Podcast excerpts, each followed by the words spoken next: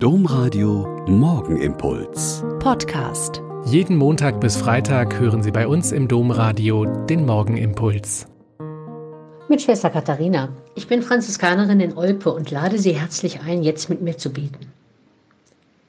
Ich sitze in einer kleinen Krypta einer Kirche, die vor mehr als 1200 Jahren gebaut worden ist und bekomme den Mund nicht mehr zu vor Staunen. St. Viperti in Quedlinburg ist einer der ältesten romanischen Kirchen in Mitteldeutschland. Und genau diese Krypta bleibt in ihrer Wirkung über die Jahrhunderte gleich. Ruhig, mystisch, auf das Heilige, das Göttliche hinweisend. Dort wird Heinrich I. 919 zum ersten deutschen König gekrönt und das Kloster wird Königspfalz.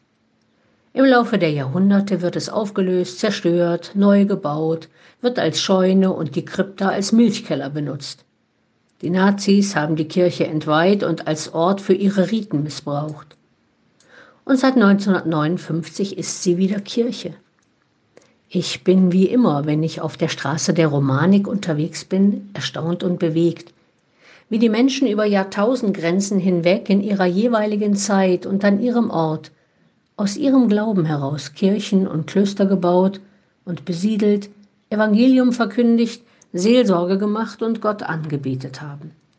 Und wie sie in den vielfältigen Wechselfällen der Geschichte trotzdem unbeirrt immer wieder neu angefangen haben. Oft war der Glaube scheinbar ausgestorben und das kirchliche und klösterliche Leben matt und kraftlos geworden. Und dann braucht es einige wenige kraftvolle Persönlichkeiten, die so begeistern Glauben und Leben, dass wieder mehr und mehr Menschen es gewagt haben, ihr Leben ganz auf Gott zu setzen. Benedikt von Nursia, Bruno von Köln, Bernhard von Clairvaux sind nur einige von ihnen. Vielleicht ist heute unter uns die eine oder der andere, der in seiner Art zu leben, zu glauben und zu handeln wieder Menschen im Umfeld begeistert und hilft, wieder mehr nach Gott und dem Leben aus dem Glauben zu fragen und es selbst auch zu wagen.